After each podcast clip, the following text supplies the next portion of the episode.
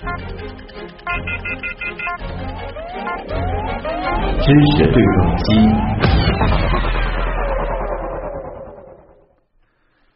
这两天呢，有一条啊，名字起的是“射电望远镜赶走贵州近万居民”的消息在网上热传。这同时呢，也很有意思，因为它分别引发了民众和科普界的。不同程度的这个热议啊，当然了，这两者热议的内容是不一样的。这个呃，很多普通民众呢担心的是射电望远镜它的辐射问题，但是呢，很多天文专家就觉得报道当中提到的这台射电望远镜，它应该是不具有主动这个发射电磁波的能力的。那么，这到底是怎么回事呢？我们先来回到这个报道本身啊，最开始呢是新华社报道了九千一百一十名贵州居民将为建设超大射电天文望远镜而进行搬迁，并且说啊这些居民将得到相应的补偿。这条消息其实本身并没有什么问题，但是经外媒转引之后，就有些变味了。比如说，CNN 的标题是中国把九千一百名居民赶出家园，为巨型望远镜让路。法国媒体甚至是在报道当中说，按照科学要求，超级天文望远镜将产生电磁波，对人体健康有影响，居民应当移居到五公里之外。那么，这个居民搬迁，它的真相到底是什么？真的是因为这个超级射电天文望远镜会产生电磁辐射，危害人体健康，所以才要大家搬走吗？还有就是我们一直在说的这个射电望远镜，它究竟是什么？它真的是在射电吗？这个正在建设的超大规模的望远镜，它又是什么呢？接下来的时间呢，我们就啊和一位老朋友一起来聊一聊。我们邀请到的是上海市天文学会的秘书长汤海明。汤老师你好。呃，徐总你好啊。那么其实最近这个我看到，无论是朋友圈里还是微博上，有很多人在讨论这件事儿啊。主要呢，其实就是针对啊法国媒体的那句“按照科学要求，超级天文望远镜将会产生电磁波，对人体健康有影响，这个居民应当移居到五公里之外”。这句话其实就 让很多这个懂的人好像会觉得这个有点扯啊。但其实对于不懂的人，听着好像真的很有道理的。这个，汤老师给大家先解释一下吧。呃，首先一点啊，这个可能还是有有有一个缘由，就是那个射电天文学这个名字啊，射电天文望远镜为什么叫射电？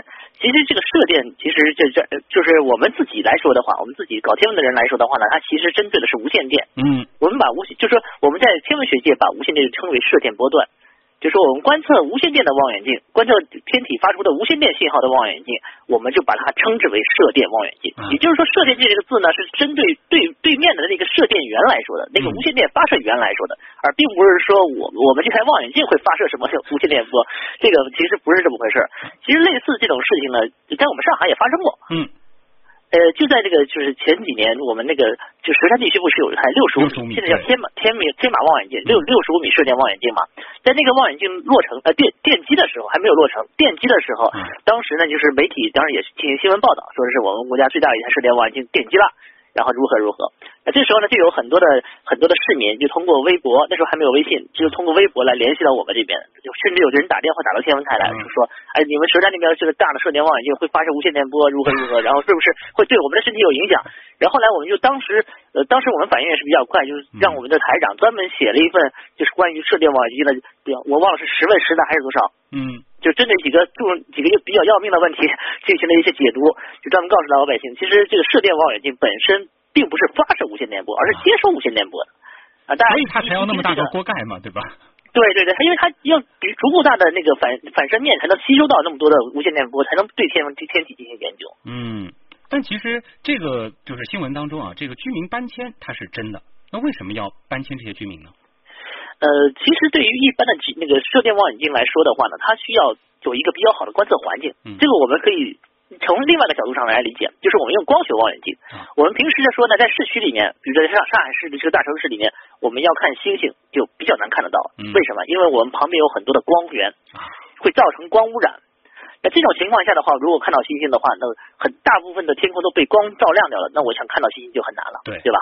那同样的道理，如果说一个射电的观测环境周围全都是无线电发射设备，比如说这边有一个手机台，那边有一个什么无线电发射装置，嗯，我们家里面还在经常现在还在使用就无线路由啊，就是各种各样的无线电设备，那这些东西对射电天文台来说，对射电望远镜来说都是干扰源。就射电望远镜的射电望远镜灵敏度是非常高的，它你周围有一点点干扰，有一点点有，哪怕有一个人在打手机，可能对它对它都会产生一些干扰啊。就是说，对于我们人眼来说，这些设备我们都看不见，但是对于射电望远镜来说，这光污染就很厉害了。对对对，这也就是为什么说，呃，当地政府会划定一个五公里的圈域区域，就是说，在以射电望远镜为中心，然后画一个五公里的圈，这圈里面的居民可能需要搬迁，也就是。一方面呢，如果说我们现在生活社会里面嘛，你没没不使用无线电，对我们来说太不方便了。嗯。你刚才讲到那个就 Apple Pay 的问题，对吧？我们手机也是也是需要也是要无线电的。如果说我们现在脱离手机的话，你不要说 Apple Pay 了，什么 Pay 都没都没用了。嗯。但但是，如如果说在一个完全让你无线电完全静默的一个环境里面，你生活也不方便。另外一点呢，就是你正常的一些生活方式，比如说我使用微波炉，可能对那个无线电的射电望远镜也会产生干扰。对。那么，其实从这个角度啊，我觉得也能够联系出，就是说，呃，这个无线呃，我们说这个射电望远镜它项目本身的一个重要性。对，因为这个这个射电望远镜呢，现在我们都大家都知道，它是世界上最大的一台射电望远镜。那最大的望望远镜就意味着什么呢？说明它的灵敏度，它的对无线电的灵敏度感知度是非常非常高的。嗯，也就是说，我们一般的一般常人可能身上可能就是带着手机，我我无所谓，我没干扰到别人啊。但事实上，它就会干扰你旁边的一台巨大的射电望远镜，对它的观测进行产产生一定的影响。嗯，我们先来了解一下这一台望远镜它到底是什么啊？这个项目它的这个简称特别好记，FAST FAST。那么关于这个 FAST 项目呢，我们首先先通过一个短片来了解一下。FAST，它的英文全称是 Five Hundred Meters Aperture Spherical Radio Telescope，意思就是五百米口径球面射电望远镜。该项目计划在我国贵州南部喀斯特洼地，利用那里独特的地形条件，建造一个约三十个足球场大的高灵敏度的巨型射电望远镜。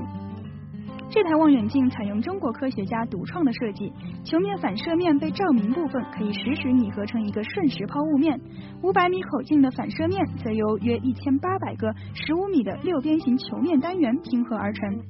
建成后，它将成为世界上最大口径的射电望远镜，并将在未来二十到三十年保持世界一流设备的地位。嗯，所以 FAST 它第一个这个啊。F 其实就是五百米的这个意思啊，呃，所以说它的这个规模是非常非常大的。这想到其实佘山的这个呃，大家如果说去过的话，可能已经觉得它很大了。这五百米的口径，可想而知它是 多么的巨大啊。那么能给大家再来描述一下吗？这个我们正在建造的这个世界上最大的单口径射电望远镜 FAST，它到底是一个什么样子？它能像这个咱们在佘山看到的这个，它可以转头吗？呃，其实我们。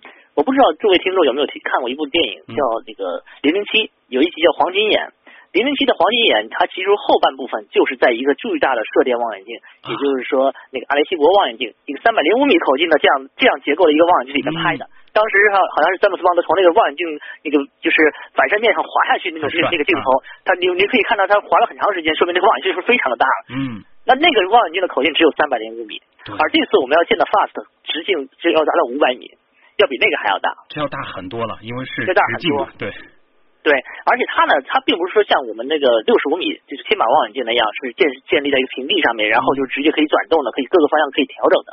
它呢，等于是等于是建在一个呃坎特地貌的一个山坳里面。嗯，那它本身就是利用这个山坳的一个圆弧度，然后进行一些人工的修建以后，再在上面铺上那种反射面板。哦，就有一个天然的坑，天然的一个对。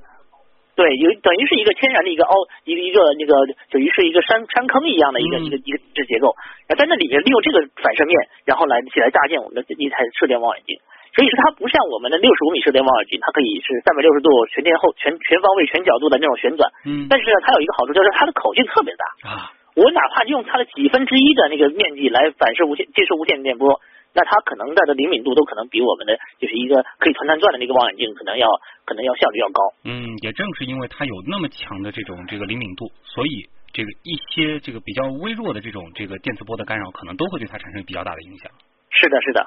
啊，那么大家就会想了，它这个不能动脑袋，它就等于说是在这个地上埋了一口锅，它怎么样去进行观测呢？呃，它其实这不是说这一个射电望远镜只有这么一个反射面，它还有另外一个反射面，我们叫副反射面。嗯，它通过调整副反射面的角度位置来接收那个主反射面反射出来的那个就是无线电源的那个，就我们讲星光啊。嗯，哎，就是通过这副反射面反射面的调整来接收，就是来控制望远镜反就是接收天体的一个位置。就是说，并不是它这口锅自己在这个洞头，可能在这个锅的上面有一个这个小镜子之类的。它对，有另外一个另外一个小的另外一个小一点的，就是无线电反射装置。啊，那这两个结合以后，它其实也是可以进行转动的。对，它等于是等于是选择我的反射面了，选择某个反射面反射出来的那个无无线电无线电波。嗯，那这个这个 FAST 这个项目，它选在这个贵州有什么特殊的讲究吗？呃，具体选址我当然是没有参与，嗯，我们只能是从我们的经验上来来来来判断啊。首先一点，它肯定居然要造这么大一个地，要要要造这么大一台射电望远镜，那首先占地面积是是非常大的，对吧？对，那不可能说是跑到上海市中心那搞这么大一个东西是搞不出来的。对。那第二点呢，就是它肯定对周围的无线电环境做过评估的，也就是说这边上本身居民就不多。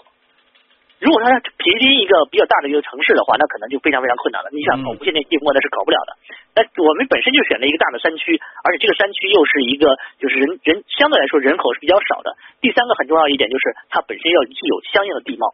嗯，也就是说，它找了一个我们土建成本不会非常非常高的一个地方。它本身这个形状就比较适合造射电望远镜，才会有这么个就来来来去去造这个东西。啊，可能。更像是这个贵州这个地方选择了 FAST，因为他自己就天然有这样一个坑。对，天天然就有这么一个坑啊。呃，我们来关注一下这个 FAST 这个项目啊，这个因为有外媒说它是为了寻找外星人，它的这个科学意义和目的到底是什么呢？呃，其实对于一台射电望远镜来说的话，无论是外外媒所讲寻找外星人也好，还是我们最近说说刚刚刚刚炒热的一个叫引力波这个事情也好。还是我们以前就是说，对于对于黑洞的研究，对于宇宙演化的研究也好，各个领域的里面，对于这个器材都会有它的适用范围，都有它都会有它的适用点。它是就是说我们去嗯，对，它是一个很重要的工具，就像计算机一样，你可以用它来你做做文字处理，你也可以用它来修图片，你也可以用它来做 CG 动画，你也可以用来打游戏做娱乐，对吧？它的功能可能非常多，只是看你用什么方式去利利用。嗯，而射电望远镜呢，由于它本身的接收灵敏度会非常的高。因此呢，遥远天体发出一点点的信号，它都可能会被被它接收到。那通过相关的处理，就能得到一幅就是对天文、对天体的一个射电波段的一个描绘。嗯，这其实就涉及到了这个有一个这天文学科的分支了，叫射电天文学。我们也给大家准备了一个资料片啊。射电天文学诞生于二十世纪三十年代初。一九三二年，一位美国无线电工程师用无线电天线探测到了来自银河系中心人马座方向的射电辐射，人类从此打开了传统光学波段之外进行天文观测的第一个窗口。射电望远镜英文叫 Radio Telescope。顾名思义，就是利用无线电波来工作的。它通过接收来自宇宙中的电波信号来获取并分析各种信息。天线或天线阵可以将收集到的天体电波通过馈电线送到接收机上，而接收机具有极高的灵敏度和稳定性，它能够将微弱的天体电波高倍放大，并将高频信号转变为低频形式记录下来。而根据天线结构的不同，射电望远镜又可以分为好几个类型。这些技术是二十世纪六十年代后逐渐发展起来的。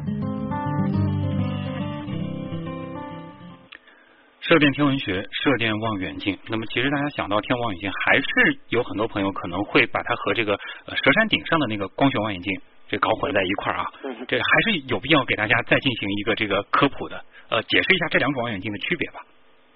呃，其实我们无论是射电望远镜也好，还是光学望远镜也好，它探测的都是就是我们讲的是呃怎么说电磁波，嗯，都是电都是电，还还是属于电磁波这领域里面的。对。只是呢，光就是我们可见光波段呢，它的波长比较短，而且这些波段呢，就是我们所谓可见光，就是能够被我们人眼所能看到的这些这些光这些能量。那除了可见光以外，还有红外线。包括紫外线，那其实这都属于这电磁波、电磁波这个领域里面来的。嗯，那包括再波长再长一点的，就是射电波。嗯，那射电射电望远镜呢，是针对射电波这个波段、这个这个这个这个波长，然后来进行呃天文观测的一台专用的设备。啊，这是可见光望远镜的这一段。对对对对，就是说波长更长的，比红光还要波长还要长的这这这一块啊。那这一块呢，在地面上呢，其实对于天文观测还有一个说说说法呢，就是大气窗口。那这这一块波段呢，其实在地面上是比较容易观测到的，因为大气层对这这块的吸收并不是非常强啊。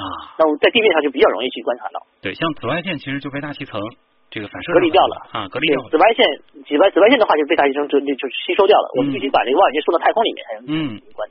对，您刚其实提到了一个这个比较专业的，就是这个大气窗口这样的一个概念了。其实我们能够观测到的也是这其中的一部分。对，一小可以说是有很多部分的那个光，就是能量啊，其实在我们地面上都很难去观测的。比如说 X 射线、伽马射线，就是高能高能射线什么的。嗯。那再再包括就是有红，哪怕是红外线，大气里面有含水，又又又把红外线又又吸收掉很多。那我们这这时候的话，我真正能观测到的其实并不是很多。嗯，那是不是可以这样理解？就是说，其实如果有条件的话，还是到太空去造射电望远镜更好呢？呃，其实是有这样的，太空里面的射电望远镜，其实现在也也是有。也有些，包括日本，包括我们中国，都在不断的去探索，就是在是不是把射电望远镜放到太空里面去。因为射电观测还有一个另外一个另另外一个技术叫 VLBI，就渗透基线干涉技术。嗯，也就是说，把两台望远镜，这两台望远镜可能距离非常远，可能一台在上海，一台在新疆，或者一台在上海，一台在贵州。那这种情况下的话，我们可以把这些望远镜结合起来，然后呢，使它成为一个巨大的望远镜阵列。嗯，而它望远镜里面有很重要的指标叫分辨率，也就是说能把细致东西看清楚的能力。那这种分辨率，这这种望远镜，如果说它的两台望远镜间距比较大的话，它的分辨率就非常的高，就是可以让让天文学家看清楚遥远天体更多的细节啊。所以两个思路，一个是做特别大的口径，一个就是说让他们排成一个阵列。这两个思路呢，其实是就提高望远镜的两个不同的参数。嗯，提高分辨率是让我们能看到更精细的东西，而做大是能才提升提升它的灵敏度。哦，然后让我们能看到更暗的东西，或者说能量更小的东西。啊。所以说，这两种其实都是需要这个进行建设的。啊，是的。嗯。那其实我们想到了，这是因为这个从春节开始引力波特别特别的火啊。呃，其实我们在这个周一的时候做这个引力波节目的时候，其实也也聊到引力波其实是打开了一个新的窗口。那么在现在这个引力波被探测到之后，等于说开启了引力波时代之后，这个天文观测的这个未来会有哪些变化？比如说这个射电，它还有呃继续走下去的这个路吗？呃，当然也有，当然也有了。因为射电望远镜，我们讲所有的天体，它发射的包括引，我们说无线电波也好，包括引力波也好，但它都它都在往外辐射能量。嗯。而通过射电望远镜呢，也可以对一些天体，包括比如说呃那些嗯脉冲星，嗯，比如说脉冲星，它它这些东西这些天体的话，本身本本身应该是它的频率应该是非常稳定的，就是脉冲嘛，就是一个个脉冲打过来，它的频率应该很稳定的。如果它受到引力波的影响，频率发生偏转，或者说是有规律性的这种东西出来的话，那就也能对引力波进行一些探测，要找到它到底是怎么回事情，对它进行更进一步的研究。所以射电望远镜在这个领域，我相信还是有很大的发展前途的。它也可以辅助对引力波进行探测。对，它不一定是就是直接找到那个引力波的源，但是我可能是通过它周围的一些变化，能够知道哦，原来那边还有另外一个东西，它有什么样的性质。想到了我们那天用的一个比喻，就是说引力波的这个探测呢有点像我们多了一种这个感觉，可能原来是用眼睛看，现在多了一个耳朵。但是其实有了耳朵这种感觉之后，眼睛同样还是很重要的。没错，就像我们看到闪电，我们知道哦，马上要打雷了。好嘞，那这二十分钟也非常感谢上海市天文学会的秘书长汤海明汤老师给我们带来的专业科普，谢谢您，再见。哎好，嗯，再见。